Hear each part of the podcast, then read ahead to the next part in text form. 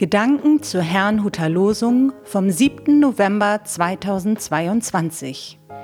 Der Losungstext aus Jesaja 11, Vers 1 lautet: Es wird ein Reis hervorgehen aus dem Stamm Isais und ein Zweig aus seiner Wurzel Frucht bringen. Der Lehrtext dazu steht in Offenbarung 22, Vers 16.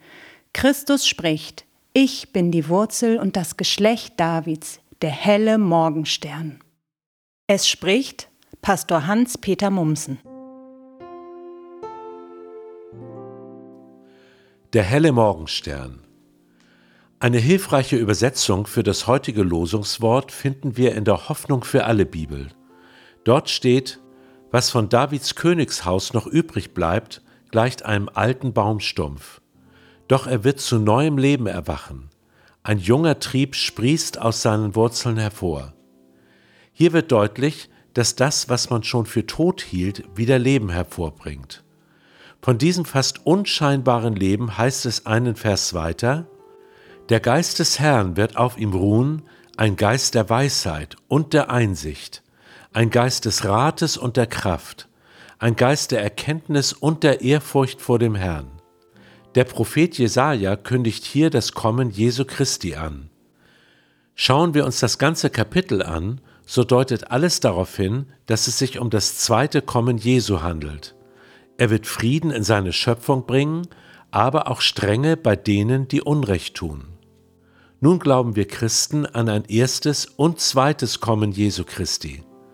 Das erste geschah vor circa 2000 Jahren, auf das zweite warten wir noch. Die Art der Beschreibung weist darauf hin, dass Jesu Kommen zu einem Zeitpunkt geschieht, an dem man vom Königshaus David kaum noch etwas sehen kann. So war es vor 2000 Jahren und so wird es wohl auch sein, wenn Jesus Christus wiederkommt. Wenn alles finster und wie abgestorben erscheint, lässt Gott plötzlich sein Licht, seinen Morgenstern aufgehen. Der Lehrtext ist Teil der Offenbarung Jesu Christi.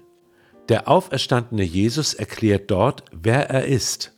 Menschlich gesehen ist er ein Nachkomme Davids, doch göttlich gesehen ist er der helle Morgenstern. Dieser erscheint, wenn die Nacht am dunkelsten ist. Ich meine, hinter all dem steckt eine starke Botschaft. Unser Erlöser kam und kommt zu einer Zeit, wo man schon fast dabei ist, aufzugeben. Das gilt auch für unser Leben hier und jetzt. Deshalb sollten wir nie aufgeben.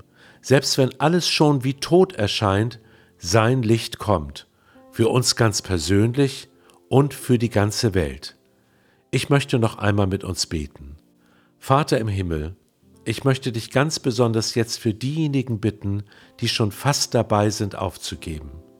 Ich bitte dich, schenke ihnen neue Hoffnung, denn dein Licht kommt für uns persönlich und für die ganze Welt. Das bitte ich in Jesu Namen. Amen.